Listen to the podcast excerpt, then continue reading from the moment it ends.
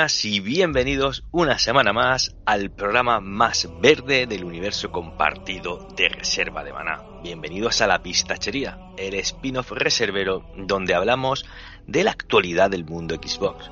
Un podcast donde hablamos sin tapujos de lo bueno y de lo menos bueno del universo Microsoft, siempre pues bueno, de una manera más o menos objetiva, pero eso sí, siempre con mucho, mucho, mucho sentido del humor.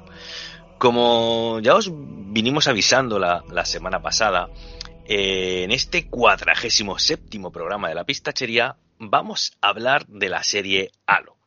Una serie que eh, se está emitiendo en la recién estrenada Paramount Plus, que viene con el sello de la productora de Steven Spielberg, con, la, con Amblin, y que además trae unos valores de producción bastante solventes. Hay dinerito aquí, aquí metido.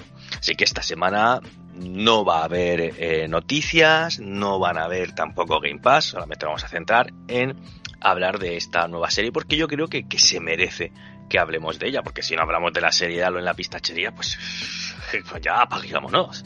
Y bueno, por supuesto, no podemos hablar de Halo sin que se venga al programa uno de los Spartan más condecorados de aquí, de la pistachería. Buenas noches, Isaac, y bienvenido otra semana más a la pistachería. Hola, muy buenas, Oscar. Pues estoy encantado, tío, porque como ya sabes, en cuanto vuelo a verde, yo salgo corriendo. Pero si es que me llamas para hablar de Halo, pues hizo facto, tío. Así que con ganas de darle. ¿Sabías tú que esto iba a pasar, iba a pasar. Si había serie de Halo, en la pistachería se iba a hablar de ella y te tenías que venir a charlar un ratito de, la pistachería, de, la pistachería, hablar un ratito en la pistachería de la nueva serie de Halo. Pero antes de... Pues, encantado. Pero antes de arrancar con, con, con el programa de la semana, con el tema de la semana, vamos a hablar primero, como siempre, de lo que has jugado esta semanita o estas semanitas. Vale, pues mira, le estoy dando a varias cosas. Eh, me estuve la semana pasada, estuve de vacaciones y como me llevé la Switch, eh, retomé el Immortals, el, Phoenix Rising, que lo tenía empezado, lo, había dejado a medias. Y estuve, estuve bastante, dándole mucho, ¿eh? pero me he vuelto a cansar otra vez. Porque tengo la manía de que, de que voy a por las secundarias a saco y farmeo y le veo y tal, para luego me hago, me hago siempre la principal sobrado pero creo que me he excedido esta vez y me he vuelto a pasar. Me, ha, aburrido otra vez. Hmm. Y es que además esta semana ha salido a la venta, bueno, la, semana pasada, vamos, que estoy jugando lo que reconocer lo que y me lo he comprado y gozando como un niño porque además es una saga de juegos que a mí me gustan bastante cuando tiene algo que ver con Star Wars o con Indiana Jones y este está genial, está genial. Yo diría que el mejor de todos hasta ahora, muy divertido. Eh, spoiler, no es solo para niños, ¿sabes? Y, muy contento. También estoy con el Bloodborne. no lo había jugado en su día y bueno, tanto el Den Ring, tanto el Den Ring, pues voy a ponerme el Bloodborne que lo tengo ahí con por nada. Y qué juegazo, tío. Es un juegazo. Es de la competencia, pero es un juegazo. Ah, es un juego. Luego las cosas como sean. Bloodborne es un, es un gran juego. Y bueno, te perdonamos que te pongas la PS4 para algo más que ser el next, para ver el Nextfield.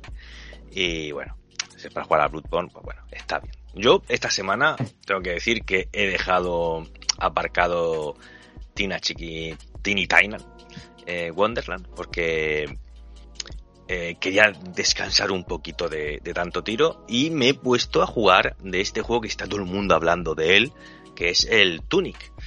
Que bueno, tanto hablarme, decirme tú que era un gran juego, tanto escuchar a, Julio hablando también de él, que era un juegazo, de Valero también decía que era un, juego muy entretenido y tal, pues mira, me lo he instalado, ya digo, para descansar un poquito de tiros.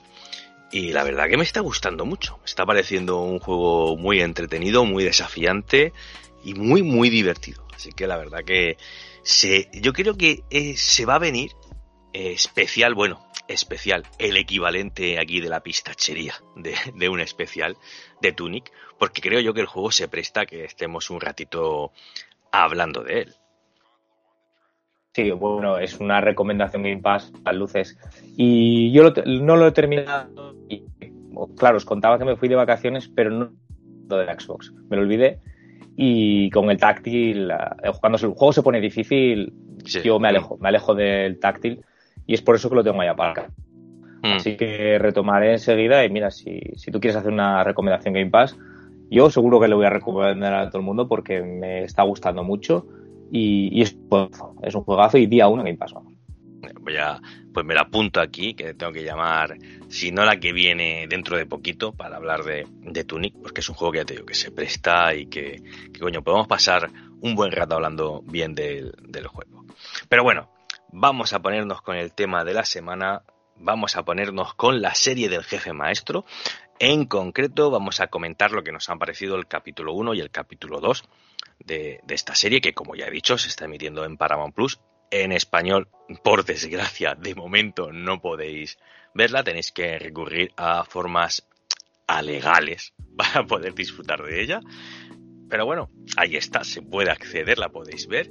Y nosotros pues eh, la estamos viendo más o menos al día y yo mi idea es que bueno, cada dos capítulos pues ir viniendo aquí a la pistachería y hablar de hablar de, de, la serie, pues de esos dos capítulos en concreto, ver de lo, comentar de qué han ido y bueno, hablar un poquito de qué nos ha parecido esos capítulos, no hacer un especial de cada capítulo con datos de producción, con eh, un, un, resumen del capítulo escena por escena, en fin, eso se lo dejamos a otros podcasts, ¿no? Más profesionales o más grandes o más lo que sea, ¿no? Nosotros vamos a ir nuestro estilo, que es, como siempre, pues bueno, hablar así por encima de, el juego o de este caso de la serie y en este caso más en concreto de los capítulos. No vamos a profundizar mucho en ellos, pero bueno, vamos a decir un par de datos que es indispensable decirlo. Lo primero decir que esto, bueno, ya también lo hemos comentado fuera de micrófono Isaac y yo, eh, eh, eh, a todo el que no sea fan de la saga Halo puede verla con tranquilidad porque introducen bastante bien el lore de los videojuegos, no es algo que empieza a cuchillo in media res, sino que te van contando todo lo que va sucediendo. O sea que si no sabes nada del mundo del jefe maestro, no pasa nada, entras sin miedo. Aparte, eh, tocan una época temporal en el que sí es verdad, se basan en personajes de, del videojuego, pero sí es cierto que es, eh, y esto también es algo declarado por la productora y por 343, digamos que eh, se van a tomar ciertas licencias con los hechos que han ocurrido en el juego, pues para poder adaptarlo al formato televisivo. Y bueno, es una serie que se empezó a rodar hace tiempo, se empezó a rodar en Hungría, pero bueno, con todo esto del COVID, del COVID pues eh, se terminó trasladando a los estudios Pinewood, que bueno, son estos estudios tan famosos donde se han rodado películas pues como Aliens, como la, hace, hace poquito Doctor Extraño o las pelis de Harry Potter. Eh, tiene ha sido el estreno más visto de la reciente eh, Paramount Plus, de este servicio de streaming, con más de 5 millones de espectadores este, este estreno. Y, no hay muchos datos de producción, digamos, fiables, entre comillas, pero por ahí he leído un dato que me ha llamado mucho la atención y es que cada capítulo cuesta alrededor de 10 millones de dólares, que me parece una absoluta pasada que cueste tanto tanto dinero, pero claro, luego te pones a ver cositas por aquí y ves que, por ejemplo, hay un señor que se llama David Peterson, que es el que ha creado, por ejemplo, el idioma del Covenant, y este hombre es el que crió, el que creó, por ejemplo, el idioma de los Dothraki de Juego de Tronos. O sea que es una serie que cuesta mucho dinero por capítulo, pero porque meten mucho, mucho dinero en la producción de cada uno de ellos, sobre todo, como podéis verlo, los que estéis con ella, pues en todo el tema de la recreación del mundo del jefe maestro, la verdad que es un absoluto disparate cómo están recreados los planetas, las naves, los ejércitos, los personajes, las armaduras, el vestuario, en fin. Se nota que los valores de producción son muy altos en casi todo lo que vemos en pantalla.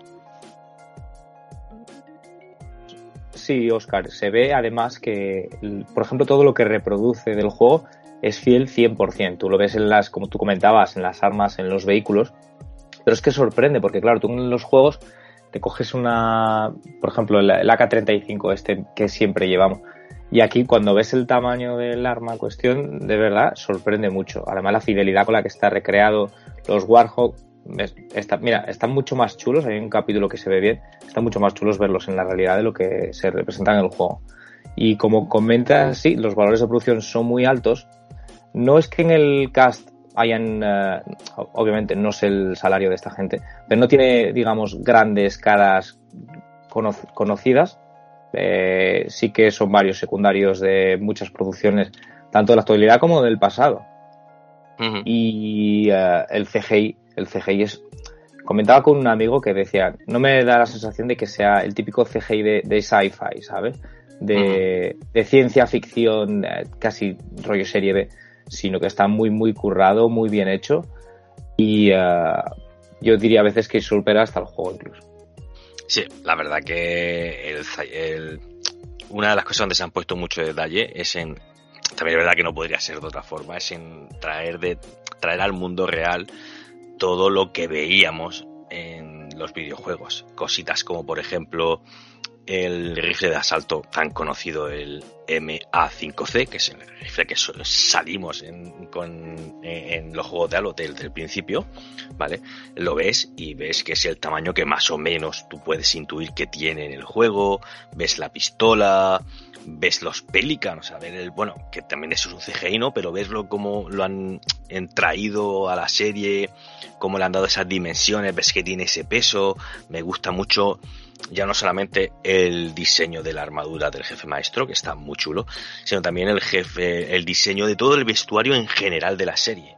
Los, el vestuario de los del resto de los Spartan, esta especie de armadura que llevan bajo la armadura, este traje que llevan, digamos, esta capa de piel intermedia que llevan, eh, todo lo que sería la UNSC, el traje de los almirantes, de la flota, me gusta mucho la caracterización de la doctora Harshil, o sea, eh, se nota que todo el dinero que han puesto ahí está realmente bien invertido, ya no solamente como dices en CGI para decorados, armas y demás, por supuesto para hacer al Covenant, evidentemente los, eh, los todos los élites que salen en la serie no son gente maquillada, evidentemente todo eso es CGI y la verdad que Daniel pegó bastante bien. Sí, yo de hecho, por ejemplo, los élites me, han gustado muchísimo. Quizás que le, le veíamos un poco las costuras a los profetas, el primer capítulo que sale Piedad. Sí. Y bueno, ¿A ti te pareció que.? A mí sí que me parece que canta un poquito, pero. Yo no, tío, yo lo vi y, coño, la verdad que me. Lo vi incluso mejor que en el videojuego, o sea, me, me gusta mucho cómo están cómo están interactuando con... Sí, ese toque realista que tienen, ¿verdad? Ese toque realista que le han puesto, esa la textura de la piel, la verdad que a mí me gustó mucho. Me chirriaba mucho el, el sillón este flotante. Es cierto que eso sí me chirriaba mucho, pero que es el profeta en sí, piedad, joder, macho, yo no te sabría decir, ¿eh? Yo, a mí me gustó mucho cómo lo habían, cómo lo habían hecho, ¿eh? Yo lo vi mejor en el siguiente capítulo, cuando están los tres Sí, ahí no tenía ningún problema. Pero en el primero. Mm.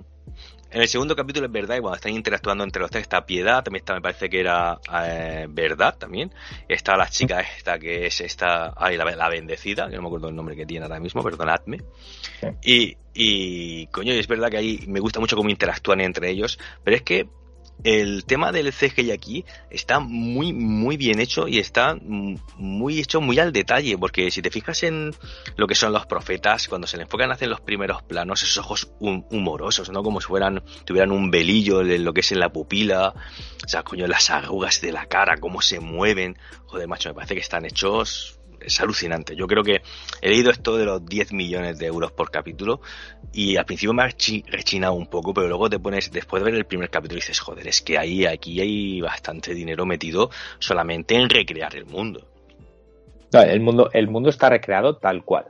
Tal cual. Mm. Se ve que no han escatimado porque tú imagínate cuando estamos en Reach, que bueno, no lo hemos comentado, la serie empieza en Reach antes de caer.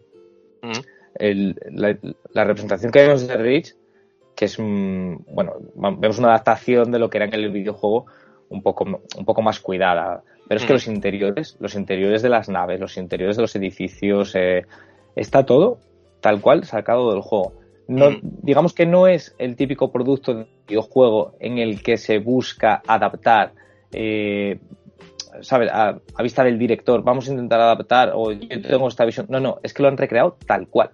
Y cuando mm. dices tal cual, yo es que mm, poca diferencia veo, salvo, bueno, algún cambio de, de raza en alguno de los protagonistas, ¿verdad? Está súper cuidado y muy, muy fiel se han tomado más licencias en lo que es la psicología de los personajes, ¿vale?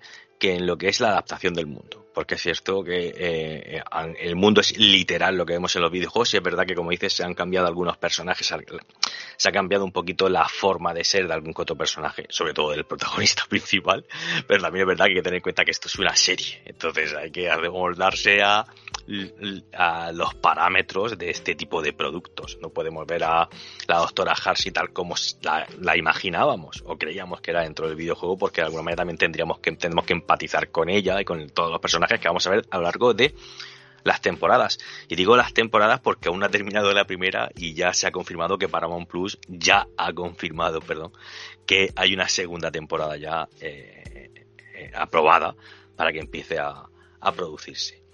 Y hablando del reparto, vamos a hablar pues de los personajes que vamos a ver en esta serie, de los actores que los interpretan. Y yo creo que vamos a empezar por, evidentemente, por el, protagonista de la serie de Halo, que es eh, John 117, el jefe maestro, que está interpretado por, perdonad si no, no lo pronuncio bien, el señor Pablo Schreiber. Eso es, Pablo Schreiber, sí. Eh, pues, pues qué decir. Eh, yo tengo poco que decir porque yo no lo conocía. yo lo, reconocía de algunos capítulos en los que salía en, Orange is the New Black. Y bueno, yo creo que el tío tenía algo de fama, pero yo no le he visto más productos. Poco he investigado muchísimo. Eh, bueno, he visto en IMDB aquí que tiene 13 horas de peli, la del rascacielos, que era de la roca y y Ay, bastante es verdad, es cierto, salía, es verdad, salía, salía este hombre ahí, es cierto, es cierto. Mm. Y bueno, bastantes papeles. Pero cuando. Era una de las caras más conocidas. Cuando se anunciaron los fichajes para la serie. Eh, era, era, bueno, uno de los principales reclamos. Y entenderemos el por qué, eh, el por qué se le ve la cara y, y, bastante. Que ya entraremos en eso más adelante. Evidentemente ese tema lo vamos, lo vamos a tratar más, más pronto que tarde. Otra de las actrices que yo creo que es realmente la, la más conocida del reparto, por lo menos para mí, es la señorita Natasha Mac... dilo tú por mí, por favor. Natasha McLeod. Vale. Como la doctora Catherine, Catherine Hasley, que esta chica, como, bueno, esta chica, esta mujer ya, la pudimos saber como, eh, me parece que era Lauren en el show de Truman.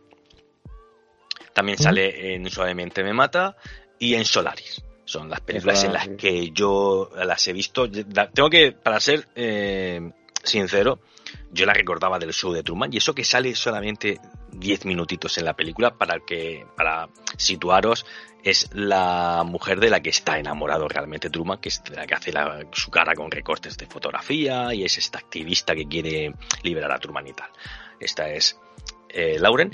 Y bueno, yo el otro también la recuerdo de Ronin, que también sale otro, papel secundario en Ronnie. Y bueno, ya de Suavemente Mata, es verdad que después de ver la filmografía, decir, es verdad, sale aquí, en, Solaris es verdad, sale aquí también y tal. Pero yo la recuerdo de estas dos, de estas dos películas, del show de Truman y de, y de Ron.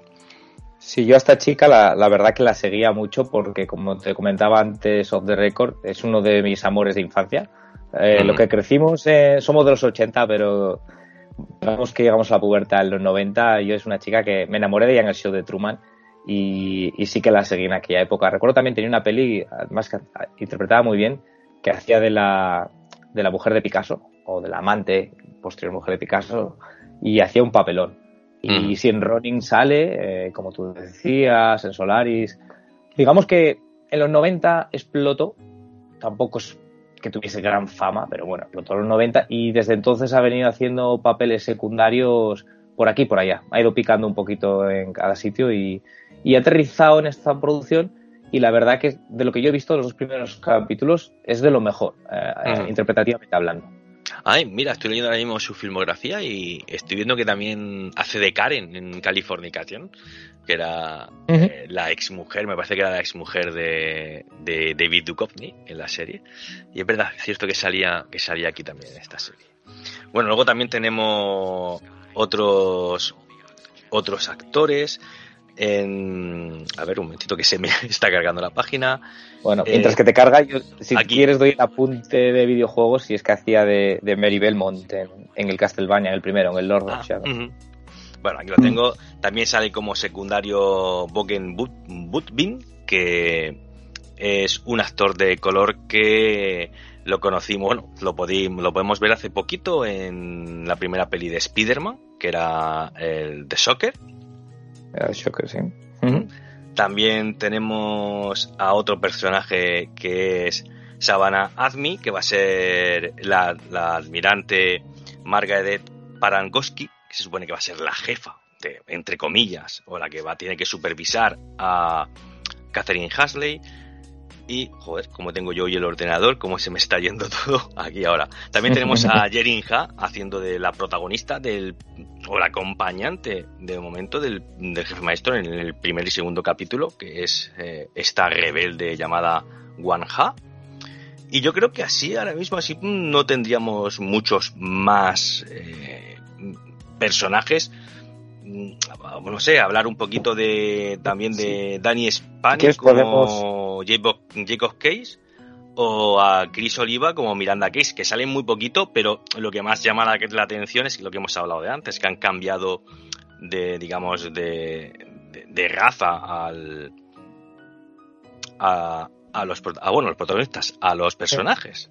Sí, por ejemplo, eh, le mencionabas ahora el capitán Jacob Case, que es eh, no sé si te recuerdas, este salía en. Está en el MCU también.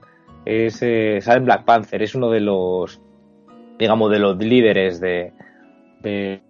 no, sé cómo decirlo, de esta secta de, de Wakanda, vamos, no es una secta, obviamente, mm. de la tribu de Wakanda. Es uno de, mm. los, de, los tochos que sale al principio, siempre se pone en primera línea de batalla. Mm. y, bueno, el personaje está escrito, la verdad que no recuerda mucho al, al, Capitán Case, que además fallece en el primer juego. No, no recuerda para nada. es, que no, es que, de hecho, es, mm, es totalmente opuesto. Porque el videojuego es un personaje ya mayor, es un es delgado, es un es un hombre de color y aquí es completamente distinto. Es un personaje más joven, es un hombre de color, es un tío fornido. o sea, la verdad es que es todo lo contrario. Sí, eh, va a ser de, padre de una de las protagonistas, que quizás eso sea significativo, veremos a la postre en la serie. Y la verdad que está escrito muy diferente. Eh, coinciden pues en que son militares y, poco más. Mm.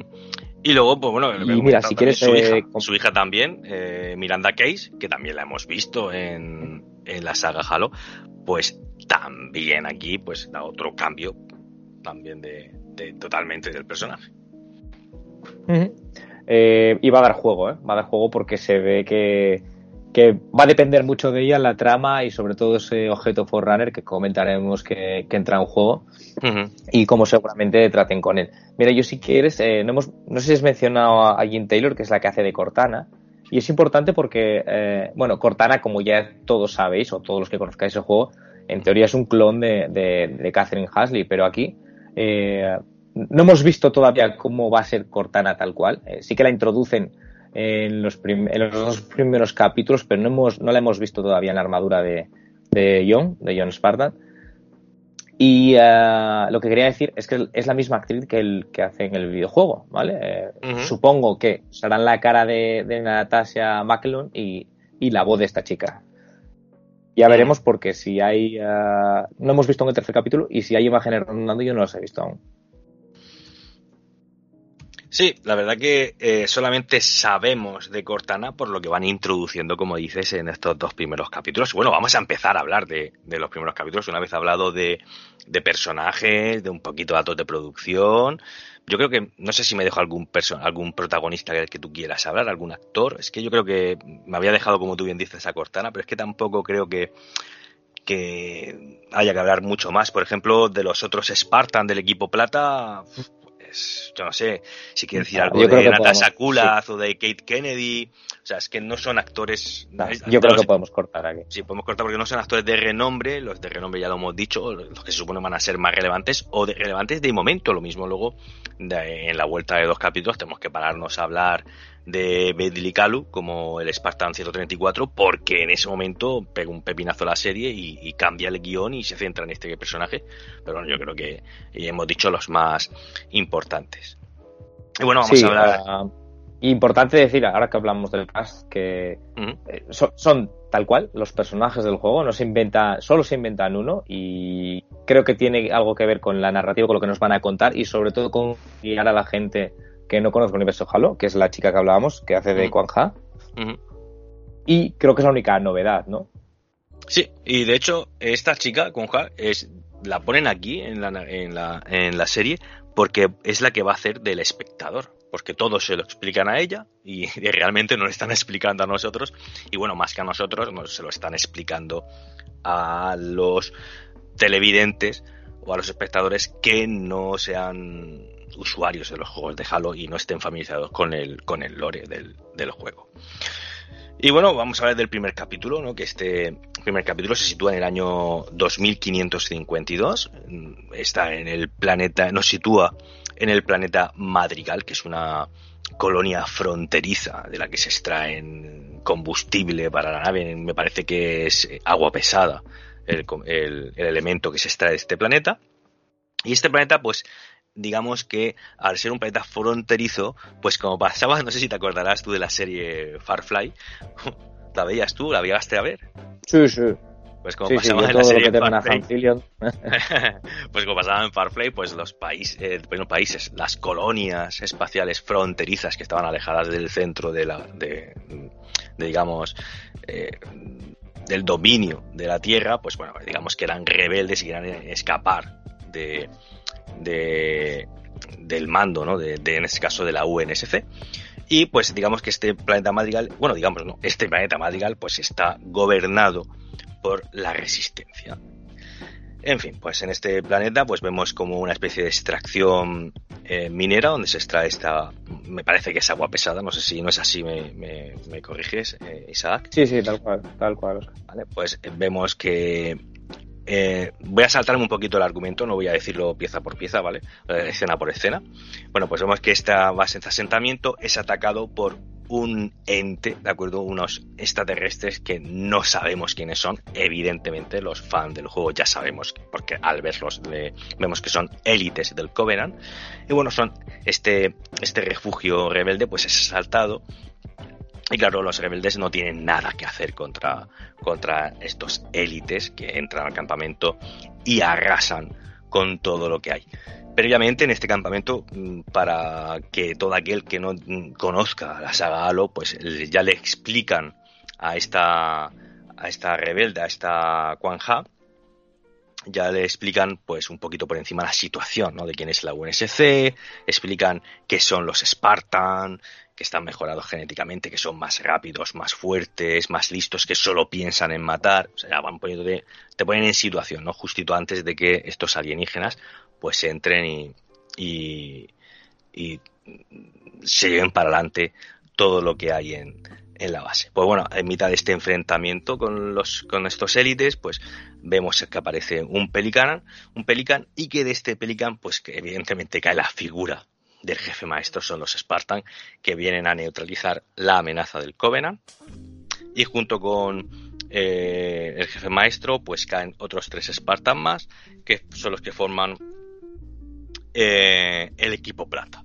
Y bueno pues aquí digamos que la balanza se equilibra con estos tres Spartan y ya no es que solamente se equilibre sino que se acaban con todos estos, una veintena de élites, me parece que dicen a lo largo del capítulo, que eh, eh, habían asaltado el planeta Madrigal.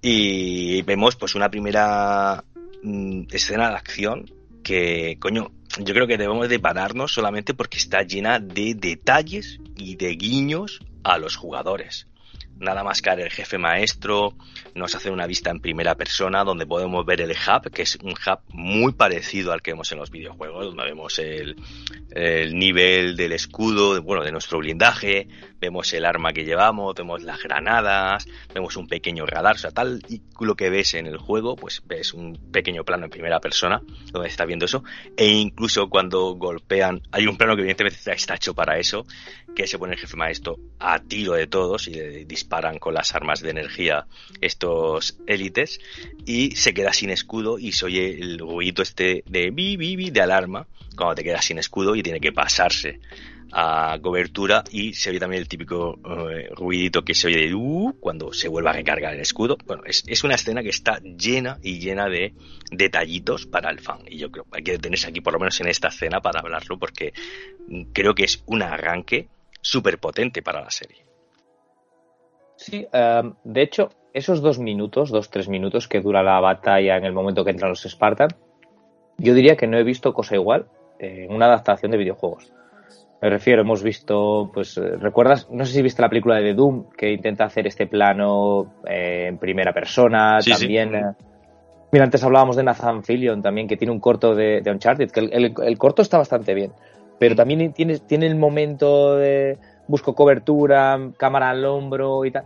Pues eh, esto no tiene nada que ver. O sea, esto es una, es una, una representación súper fiel del videojuego. Eh, respira Halo por todos los sitios, eh, tú lo has comentado, los sonidos, la, la barrera de energía cuando se termina. eh, es, diría, a diferencia del juego, que es bastante más violento. Mm. Muchísimo No más sé si- violento. Muy- muchísimo más violento. O sea, a mí eso me sorprendió, an- antes de que entraran los Spartak en escena, la manera en la que, en la que matan a los chavaletes estos que se están drogando, Mm. me sorprendió bastante. Y bueno, luego los élites entran a saco, o sea, a saco es, eh, de todo. O sea, hacen una masacre porque la chica es la única superviviente del pueblo que creo que decían que mataban a, no sé si eran 120 o 160 personas. Ciento- 120 bajas y una superviviente. Sí, eso es. Y am, bueno, niños incluidos, pero es que niños, eh, ve- vemos como ella le promete al, al hermano pequeño que no va a pasar nada. Y al hermano pequeño, vamos, perdona, a un chico, a un niño pequeño que no le va a pasar nada. Y luego vemos como el élite entra y cuando piensas que, bueno, ya, ya le salvarán en, a última hora. No, no, se los carga a todos. Sí, sí. Eh, Y de hecho, no, a mí- a- es especialmente mm, eh, es, o sea, eh, salvaje eh, cuando muestra a los élites matando, porque no se cortan un pelo en mostrar cómo usan la espada de plasma. O sea, Eso es. Mm. digamos que es excesivamente gráfico para lo que estamos acostumbrados. Porque claro, el- eh, es- este tono realista de la serie, a diferencia de ese tono un poco más cartoon que tiene el videojuego, y que, obviamente en el videojuego no, no ves sangre a borbotones como ves aquí. Pero es Mm. que aquí vemos, vemos incluso élites degollados, ¿no? Eh, Sí, sí, sí. De hecho, a que- y, y- y, claro, es que en el juego, como digamos que al ser todo más dibujo, como tú dices, más cartoon, eh, no eres realmente consciente de la brutalidad que estás haciendo en Halo y aquí te lo representan tal cual porque aparte de los diseños de los élites es el mismo que vemos en el videojuego. De hecho el código de colores es muy similar. Vemos que los normales van de azul que el élite digamos eh, eh, iba a decir eh, el general de, esa- de ese pequeño pelotón de, de, élites va de otro color y ves eh, la brutalidad con la que eh, los Spartan se hacen con ellos y cómo acaban con ellos. O sea, es que es absolutamente, es de verdad brutal y, y, joder, o sea, hay que verlo. O sea, hay un momento en que jefe maestro le dispara con la, con la MA5C, le quita el blindaje y en vez de matarlo con la M5C, le pega dos tiros en la cabeza con la, con la pistola. O sea, lo tira al suelo y le pega, se tira la, la, la metralleta y le dispara con la, con la pistola y se ve como le explota la cabeza al élite. O sea, es una brutalidad. Bueno, que se supone que es la realidad de lo que haces en el videojuego, que en el videojuego no repartes abrazos, en el videojuego matas a este tipo de gente. Sí, sí, yo muy contento en ese aspecto y también, si te fijas, está súper cuidado el, el movimiento de los Spartan. Mm. No es, eh, no es que veamos una persona que, que, que va disfrazada de Spartan corriendo, no, no. Es que yo no sé si es el CGI, si eh, han, han hecho pues eh, un proceso de aprendizaje para este tipo de movimientos.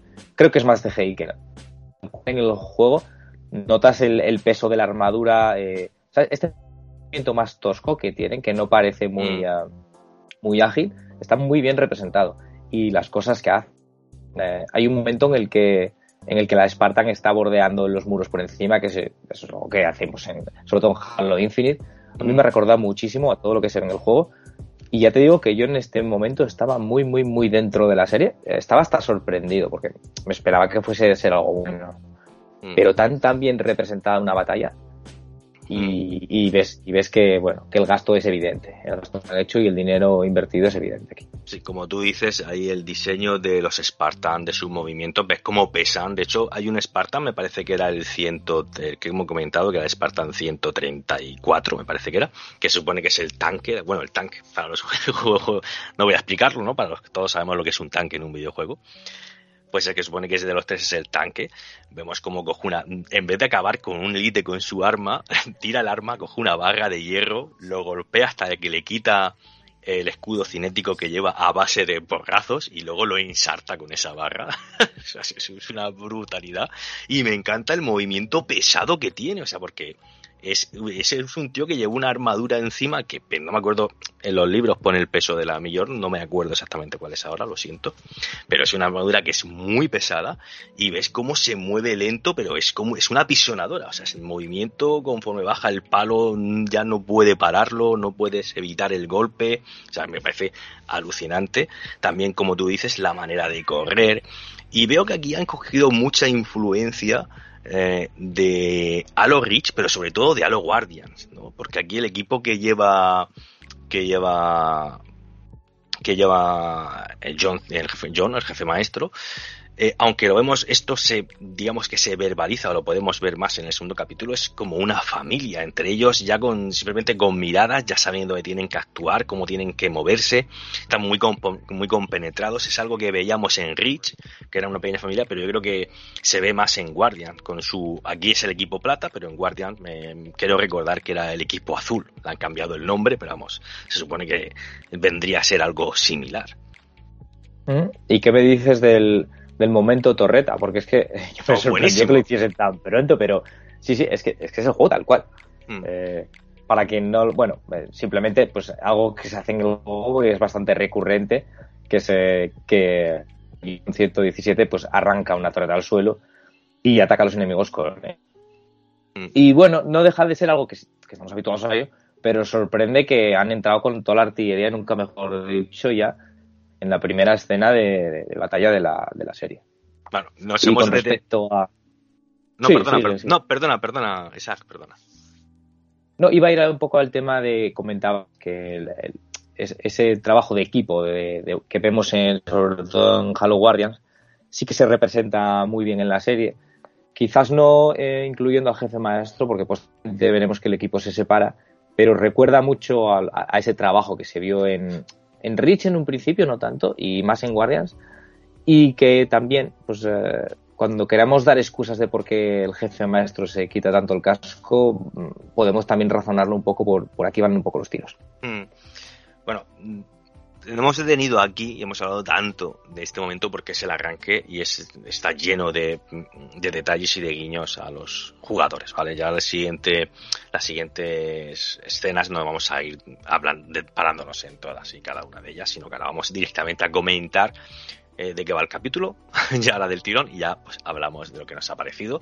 Y bueno, después de esta gran escena de acción, de esta pues, soberbia escena de acción, pues vemos como hay una única superviviente que hemos comentado que era esta Ha La recogen, se la llevan. Pero antes de irse del planeta, el equipo plata, es decir, el jefe maestro con estos tres Spartans, pues hacen una batida por el planeta Madrigal porque tienen que localizar o quieren localizar el lugar donde, donde han aterrizado las naves del Comeran y esta rebelde pues los va a ayudar a localizar el sitio, pues como ha dicho Isaac al principio del capítulo, aunque yo no lo haya dicho al principio del capítulo, son las primeras víctimas del Covenant, son estas chicas y sus amigos.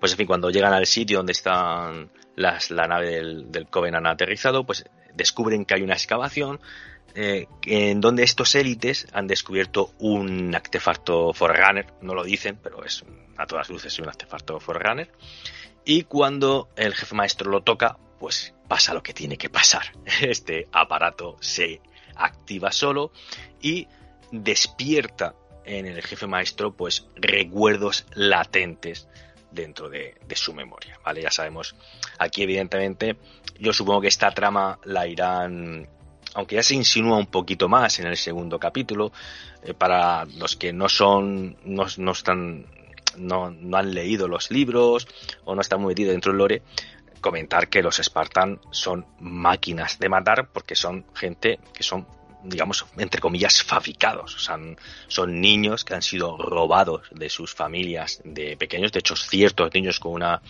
eh, digamos, con un ADN específico que los hacía propensos a poder aceptar bien estas modificaciones, pues son robados de la familia, se les borra la memoria y se les somete a pues todo tipo de entrenamiento, tanto físico como psicológico, pues para convertirlos en lo que son máquinas de matar porque esta gente no estaba hecha o no se habían desarrollado los Spartan, no estaban desarrollados para enfrentarse al Covenant. No, les, les vino muy bien a, a UNSC que estuvieran ya desarrollados y funcionando, pero esta gente, eh, este equipo de soldados de élite se hizo pues para luchar en contra las rebeldes de las colonias exteriores. ¿vale? O sea, hizo, simplemente la UNSC hizo esta escuadra para matar a otros humanos. Y bueno, digamos que al tocar este, este artefacto Forerunner pues despierta una serie de, de recuerdos dentro del Spartan. Bueno, nosotros también aparte vemos cómo se ilumina todo, cómo se llena todo de luces. Y eh, el Spartan, pues, tras esto, John, tras esto, pues, eh, manda a sus compañeros a, informar y él se va con el, con el Pelican y toma a, la, a esta Wanja dentro de este, de este Pelican para volver a la Tierra. Y bueno, vemos en este viaje de retorno a la Tierra, pues vemos eh, cómo se van conociendo esta rebelde y este, y este jefe maestro, en el que ya se ha quedado un poco mosqueado con estos recuerdos, estas sensaciones que nunca ha tenido, o en teoría nunca ha tenido.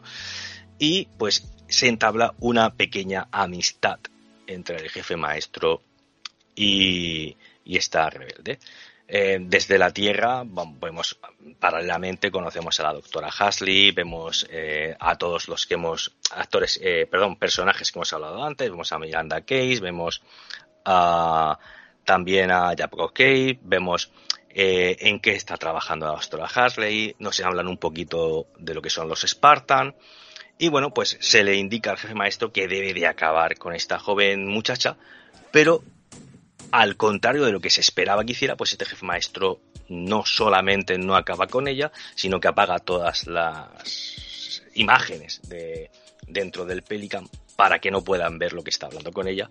Y llega el momento que más nos ha tocado las narices, o por lo menos a mí más me ha tocado las narices, que es el momento casco. Que es que en este momento, pues el amigo eh, John 117 se quita el casco y vemos, no sé si decir por fin, la cara de, como es la cara del jefe maestro. Hasta aquí, Isaac, ¿qué me dices? Bueno, pues poco más que añadir a lo que has comentado. Eh, matizar, bueno, no matizar, simplemente mi punto de vista es que en el momento que él entra en contacto con este artefacto Forerunner, eh, aparte de despertarse recuerdos, quizás él se humaniza un poco. Quizás eh, demasiado rápido, porque sí que hemos visto en el desarrollo de todos los juegos que no es el mismo John 117 con el que acabamos en Halo Infinite que con el que empezamos en Halo 1. Tenemos un personaje muchísimo más humanizado, eh, todo en base a la relación que tiene con Cortana. Y aquí digamos que, pues que se ha humanizado eh, gracias a, a, lo que ha despertado en él este, este artefacto Forerunner. Eh, inmediatamente después, eh, pues con esta orden de ejecutar a la chica, con la que ya además estaba teniendo un de que ya le decía, pero bueno, tú no te cuestionas las cosas nunca. Me, me ha gustado, pero quizás eh, muy pronto, eh, muy de repente, cuando no te lo esperas, él se quita el casco. Vemos, como tú dices, por fin, no, no por fin, porque bueno, es, el juego, eh, digamos que está basado en el mismo universo, y quizás sea la, la manera de la serie de decir, oye, que nosotros vamos por libre, vamos a enseñarte la cara del personaje y a partir la vas a ver bastante porque, porque viene. Y que bueno, que oye, querían enseñar lo guapo que es el actor, ¿no? Que antes cuando estábamos hablando de, la elección en el cast, se me olvidó decir que este, no, no por sus trabajos, sino que este chico es el, es hermano mellizo de, de Leaf Raider. No sé si te, si lo conoces, es que. Mm, no, no lo conozco. Eh, es el que hacen. Eh, ¿Tú has visto Lobez, no? La, la primera de Lobez, ¿no? Sí, sí. Pues el que hace de hermano de él, que luego te dejan caer que va a ser dientes de sable. Ah, este vale, sí, sí, sí, sí, ya sé quién es, sí, ya sé quién es, sí. Mm. No, no, no, es un parecido muy evidente porque son nunca nunca sé exactamente estos gemelos no parecidos o tal si son mellizos o no, pero sí es el caso, es el, es el hermano de él. Y bueno, a mí me sorprendió, pero quizás esperaba una cara más, una cara más eh, más dura, ¿no? Más, más tipo Years of War, pero bueno, al final el, paso de los capítulos y, y yo creo que han hecho esto para, para no caer, no sé, ese, esto que nos ha dejado de Mandal, este, esta imagen de Mandalorian, aunque mira, mm, ha funcionado mucho peor yo creo que Boba Fett que Mandalorian y Boba Fett lleva con el casco quitado toda la, toda la serie. Pero bueno, también es, el lastre de cargar con un actor que, tuvo el papel hace 20 años. Pero, por ejemplo, en, Mandalorian tienes a Pascal, que es un actor mucho más reconocible que este chaval, y no se quita el casco prácticamente. Se lo quita en contadas ocasiones en, el, en, la serie. Yo quiero recordar que eran en contadas ocasiones en las que le veíamos la cara. Y aquí a los 10 minutos ya creo que... de, hecho, me parece que no le vemos la cara a Pascal hasta el capítulo este que llegan a la aldea es el tercero o el, es el tercer capítulo, me parece que es de, de, Mandalorian. Vale, pues yo juraría que no se lo veíamos hasta el último de la primera temporada, cuando le, cuando se queda un robot arreglándole, y, mm. pero, no, pero no lo recuerdo muy bien. ¿eh? El caso es que mm, yo antes comentaba lo de esta interactuación que tienen los Spartan entre sí, que recordaba Guardians. Tú siempre ves en, los juegos los Spartans sin casco. De hecho, en, en Guardians tienen muchísimo tiempo el casco quitado porque tienen esta mm. relación de familia y siempre que tal. Sin embargo, pues el, jefe maestro, que es el, personaje icónico de la saga, nunca se lo hemos visto, nunca se lo hemos visto fuera. Por eso aquí choca. Mm, yo creo que van a forzar el que funcione, Oscar, y, al final nos acostumbraremos. Y se han quitado también un, poco de gasto de, CGI porque, porque, vamos, cuando lleva el casco puesto, muy, muy, muy bonito, pero hay mucho CGI ahí. Bueno, eh, a ver, yo entiendo que en los juegos no le veamos la cara al jefe maestro, pues que es una herramienta narrativa de, hacer, de intentar hacer ver que el protagonista eres tú. Si no tiene cara, pues automáticamente tú, tú te sientes ese personaje, ¿vale? Y aquí, pues evidentemente tienes actor y tienes el casco y demás para ver actor. Pero es algo que me choca mucho porque es eh, me pasa igual que lo te lo he comentado antes a micrófono cerrado me pasa igual en las películas de superhéroes que cada cinco minutos eh, Iron Man se quita el casco Spider-Man se quita la máscara eh, Pantera Negra se quita la máscara cada cinco minutos y luego se vuelven a poner y tal y me choca mucho y eso lo hacen evidentemente para aprovechar el tirón de la cara del actor yo aquí, como el actor no era tan reconocible, pensé que iban a esperar un poquito más. Y de hecho es que se lo quitan muy rápido. Me parece que empatiza con esta chavala también demasiado rápido. Yo creo que esta interactuación con el artefacto que despierta estos sentimientos, que se humaniza, pero es que es todo súper rápido, es como en 10 minutos, o sea, es, es, es, rapidísimo. Y no sé, tío, yo me parece... De hecho, es que la escena es en plan, si me quieres, para que confíes en mí, si me quieres matar, mira, me quito el casco, me tienes que apuntar aquí en la cabeza. Y es algo como, tío, es que no es que empatices, es que es una idea de locos porque es una tía que no conoces. Entonces, no sé, no sé, me rechinó, más que verlo sin casco, me rechinó la forma de encajarlo. No sé, no sabría. Es que además, Oscar, yo, es una manera de que la serie tiene que decirte, es lo que hay, porque sí, sí, no, claro, claro. De hecho, se, quita no es que se quite el casco, es que luego ya ni se lo pone, porque en el mm. segundo capítulo, yo creo que se lo pone al final, y, no hemos comentado que, también con el casco quitado, porque siempre que vemos el personaje armado, eh, todos sabemos que los Spartan eh, una, una, fisionomía distinta a la nuestra, son mucho más grandes, eh, de hecho las cabezas son mucho más grandes que la de, los, civiles y aquí vemos que no. Aquí en el momento que se quita el casco vemos que un Spartan es una persona alta y ya, eh, no mucho más alta que los demás. Lo vamos a ver también en el caso de Sloan cuando está al lado de su mujer y él aquí mm. incluso al lado de la chica. eh, cuando se pone el casco eh, con el traje parecen más altos, pero no es una fisonomía distinta. Son como humanos, humanos un poquito más desarrollados, no, no como en el juego. Sí, yo me imagino a un Spartan, aunque es verdad que en Guardians tú ves a Nathan Fillion en Guardians y, es no se ve tampoco un, tío gigante y tal, ¿no? Se ven también quizá más humanizados en, en, Guardians. También es verdad que son la segunda remesa de Spartan, no son los primeros Spartan como en este caso, que supone que eran gente modificada a lo bestia. En, en Guardian ya son la segunda remesa que eran soldados que pasaban directamente, ellos mismos daban su aprobación para que se modificaran y tal. Pero es lo que tú dices, con la armadura puesta, ves a un jefe maestro imponente, ves a un tío que, que da miedo, grande, además cuando se mueven, se mueven de, manera ágil pero pesada. Y cuando se quita el casco es que se ve la cabeza pequeña de, el conjunto. No sé, no sé. También es verdad que yo a los 10 minutos, una vez que ya mi cerebro se resetea y, y como tú dices, esto es lo que hay y se ha terminado, pues bueno, pues ya terminas de entrar en la serie en este, aspecto, en este aspecto y ya sigo, sigo, sigo disfrutando de la serie. Pero estos es, esta manera de quitarse el casco y los siguientes 10-15 minutos en el que ya fui realmente consciente de que ya no se lo iba a volver a poner, ya me, sentaron regular, pero bueno, ya después de esto, la verdad que, que para mí ha, funcionado como un tiro.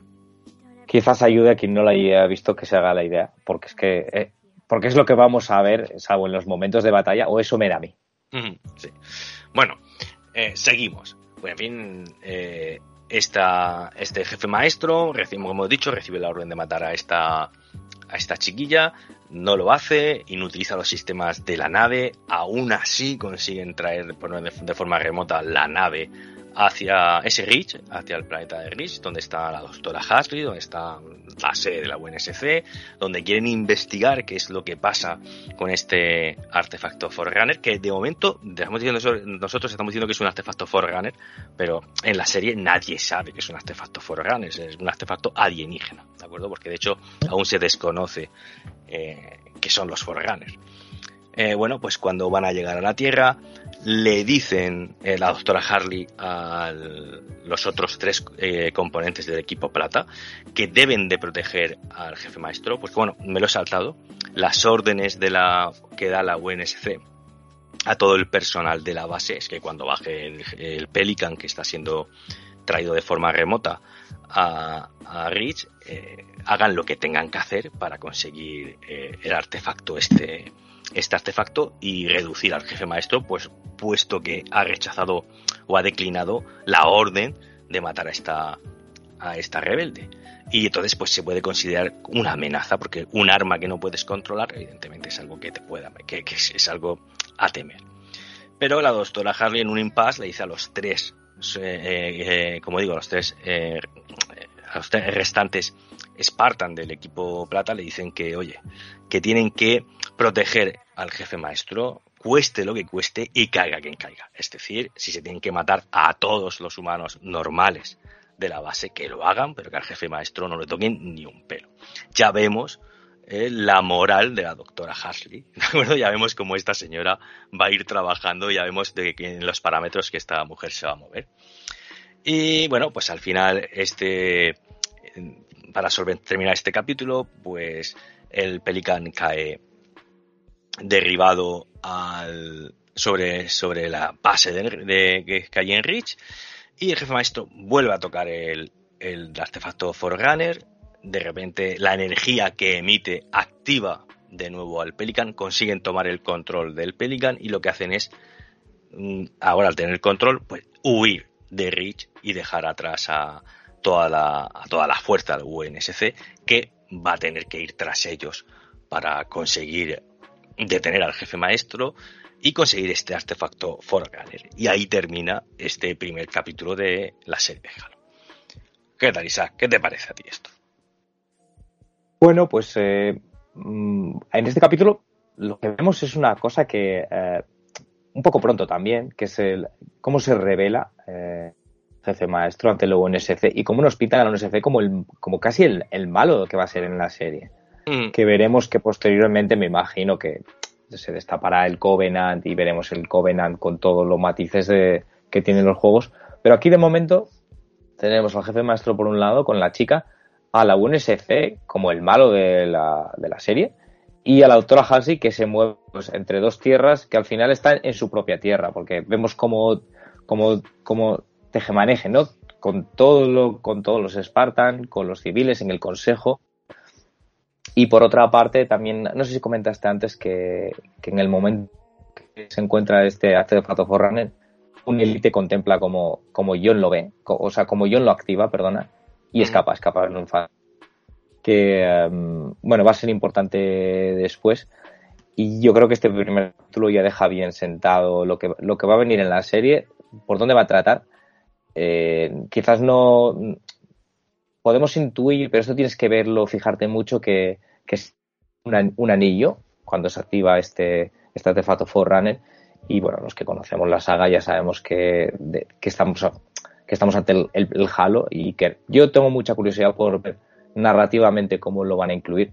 En el segundo capítulo sí que mencionan, eh, bueno, llegaremos a eso más adelante, no, no voy a ir a ello, pero bueno, contento con lo que, con lo que he visto y ya también eh, aceptando que no va a seguir la misma línea que los juegos, aunque seguramente sea una manera diferente de narrar hechos parecidos, no creo que los mismos, pero seguramente nos llevarán a, nos llevarán a Halo y nos llevarán al, mismo fondo que tienen los juegos. Sí, como dices, la verdad, eh, ves que es, de hecho, de hecho, tengo que decir que me di cuenta que salió un halo porque en el siguiente capítulo, en el que vamos a hablar ahora mismo, eh, este élite que ha escapado le, le dice que lo que se vio cuando el jefe maestro tocó este artefacto Forerunner era el halo. Y yo no me di cuenta, yo me tuve que ponerme otra vez el capítulo y cuando lo activa es verdad que se ve como gira el halo pero yo vamos, no, no me quedé, no me quedé en ese detalle. Es verdad que eso sí es verdad.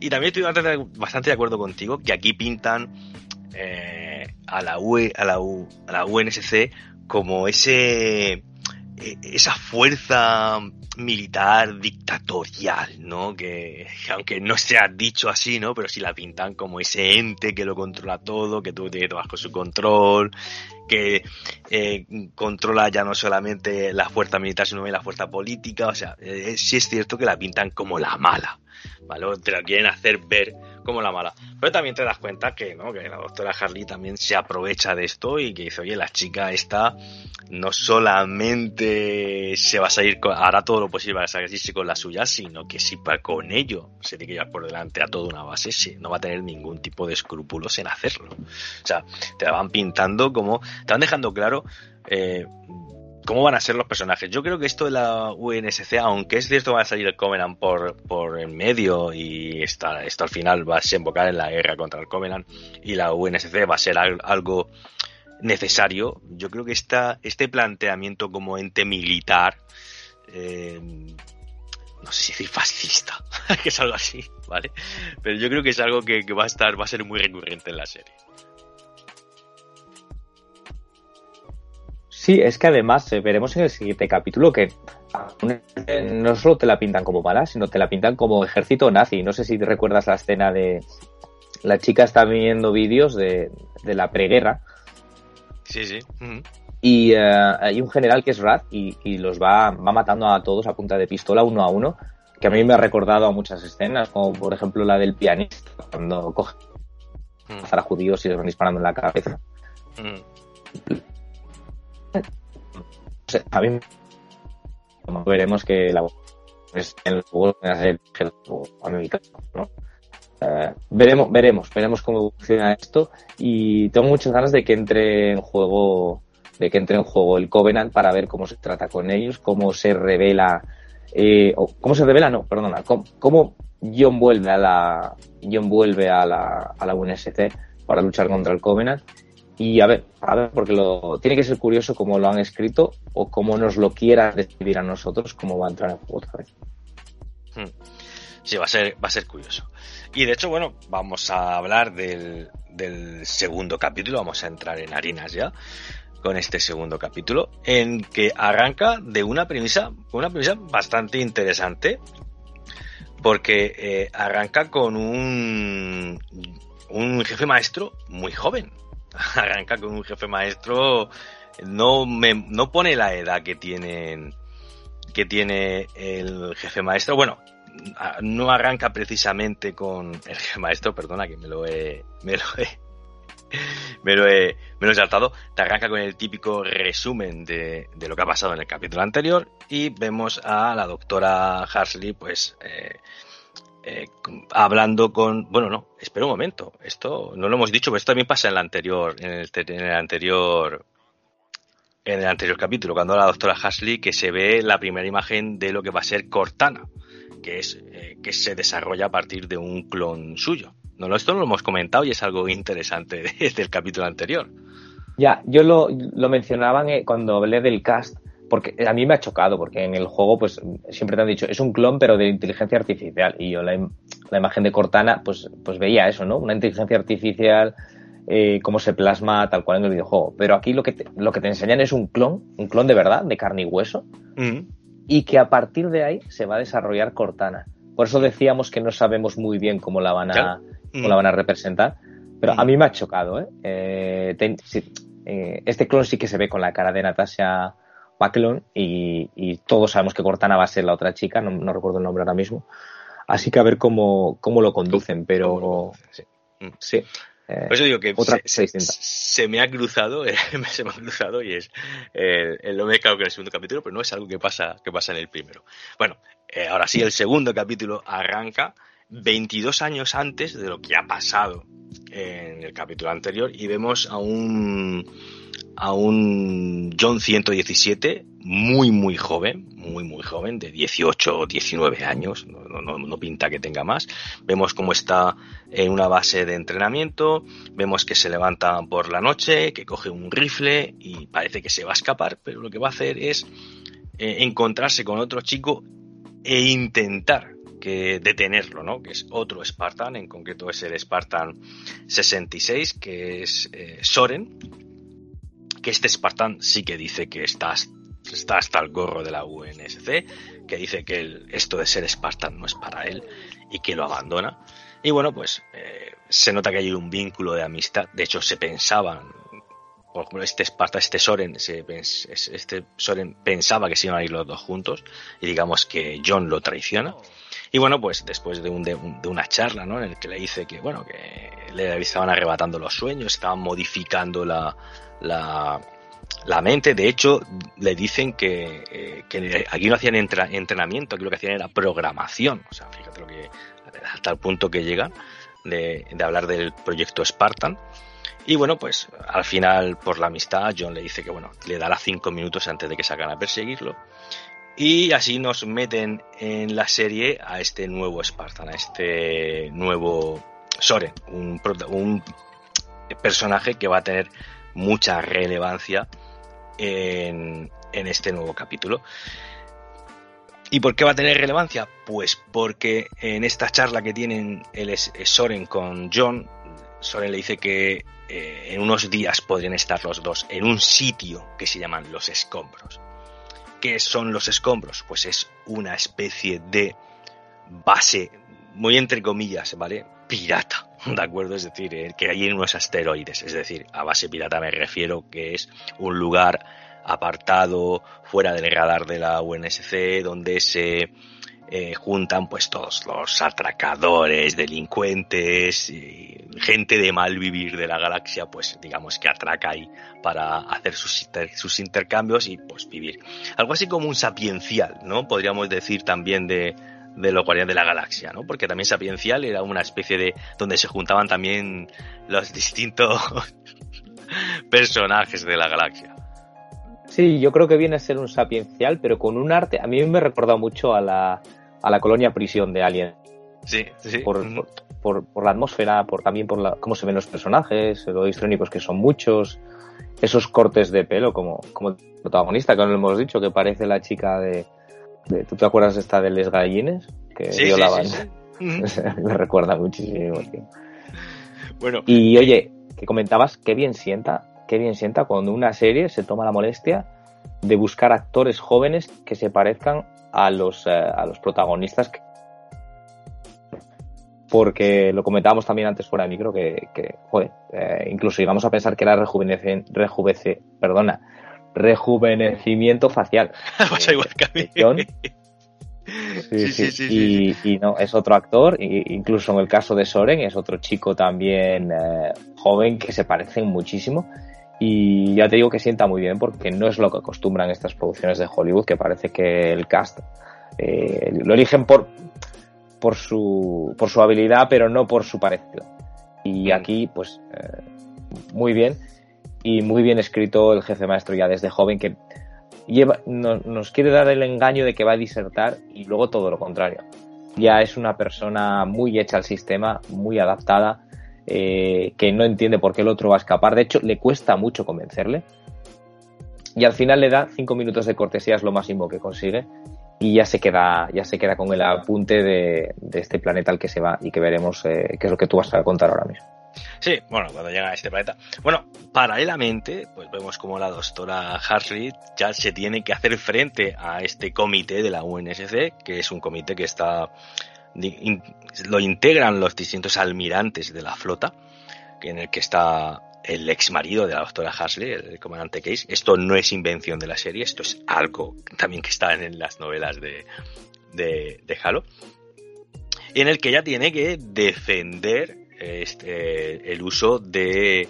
Bueno, defenderse de lo que ha pasado. Digamos que los Spartans son creación suya y tiene que eh, explicar o intentar explicar qué es lo que ha pasado y qué es lo que va a pasar con, con, John 117 cuando regrese y bueno, pues aprovecha para meter, digamos, la morcilla, entre comillas, de su nuevo proyecto Cortana, que es el proyecto que se supone haría que este tipo de cambios de, de no sé cómo decirlo, de en la conciencia de los espartanos no puedan suceder y no puedan, digamos, rechazar las órdenes que se le dan y tal.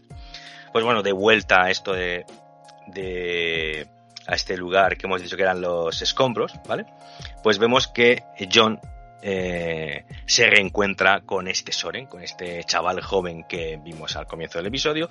Resulta que este Soren parece que es no lo dan a entender, no lo, no lo dicen verbalmente, pero se da a entender que si no es el jefe de esto, es un, es un tío que manda, un tío importante, porque todo el mundo cuando pasa se para, se cuadra, y allí, vamos, parece que manda él. Sí, sí, sí, sí. Digamos que viene a ser el, coleccionista, ¿no? efectivamente, o sea, eh, no, te dicen que sea el jefe, pero, pero coño, todo el mundo actúa como si él lo fuera, ¿no? Bueno, eh, decir que eh, durante los primeros 15 minutos del capítulo son los 15 minutos que vamos a ver al jefe maestro con casco. Evidentemente, cuando llega Soren, le dice a todo el mundo tranquilizarse porque y esto es algo que me hace mucha gracia porque es realmente cierto. Dice, tranquilizaos porque si él quisiera mataros ya estaríais muertos. es, una frase que define, define completamente a un Esparta y me hace mucha gracia. Y en ese momento ya eh, se quita el casco, ya podemos ver de nuevo al actor. Y bueno, pues este Soren le enseña toda esta estación de los escombros, le dice qué es lo que es, que lo que he comentado, que es un puesto, digamos, de bandidos y demás, donde hacen sus tejemanejes e intercambios de mercancías. Y bueno, eh, le hace ver a, John todo lo que él ha evolucionado, no todo lo que Soren ha evolucionado y lo, donde se ha quedado estancado John, que sigue siendo una máquina de matar, y en cambio él ha evolucionado tanto que incluso fuera del yugo de la, de la UNSC y de su control, pues ha conseguido tener una familia y ha conseguido, pues bueno, desarrollar su. desarrollarse como, como persona. Hay una cosa que me hace mucha gracia, que es que eh, eh, es algo en el que yo no había pensado, pero le dice que los inhibidores de hormonas que eh, llevan incorporados en estos propios Spartan ni siquiera les permiten identificar el sabor de la comida porque le da una fruta y dice, ¿qué de Dice, nada. Dice, no, pues esto es fruta. O sea, dices tú, al nivel de control que, llevan a esta gente. O sea, simplemente es que no son humanos, son armas, son máquinas, porque ni siquiera saben identificar lo que es el, sabor del alimento, porque simplemente para ellos es gasolina para el cuerpo. O sea, no saben ni rico ni malo, simplemente es algo que tienen que comer para seguir funcionando. Y es algo que me hizo, me chocó bastante porque yo no lo había pensado y es eh, realmente me dices, no es verdad, que son máquinas de matar, no tienen por qué saber si algo está bueno o malo, sino se tienen que comer para sobrevivir y punto. Pues bueno, pues después de, de contarle también a Soren porque están allí, pues pasamos a, a la nave del Comedan, me parece que era el nombre High Charity, es Suma Caridad, parece que era la traducción al castellano. Corrígeme si me he equivocado mucho o poco.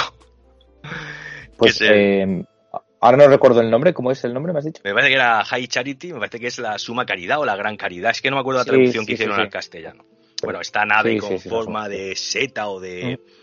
O de medusa gigante, que es el, que es el cuartel general del Covenant, pues aquí vemos lo que hemos comentado al principio del programa, en el que vemos a los tres profetas que están hablando con este em, élite que consigue escapar del planeta Madrigal, que les cuenta que es que al tocarlo el jefe maestro se activa este artefacto Forerunner y vemos que estos tres están acompañados de una mujer que se llama, me parece que era la bendecida, me parece que era el nombre así, que es otra humana, y que bueno, pues está, hablan sobre lo que deberían de hacer mm, para detener a este jefe maestro y conseguir de nuevo ese artefacto que, como les ha dicho este élite, eh, al tocarlo se ha activado y ha mostrado el halo, que es algo que ellos están buscando de manera incesante y de hecho lo califican como la última pieza del puzzle o algo así.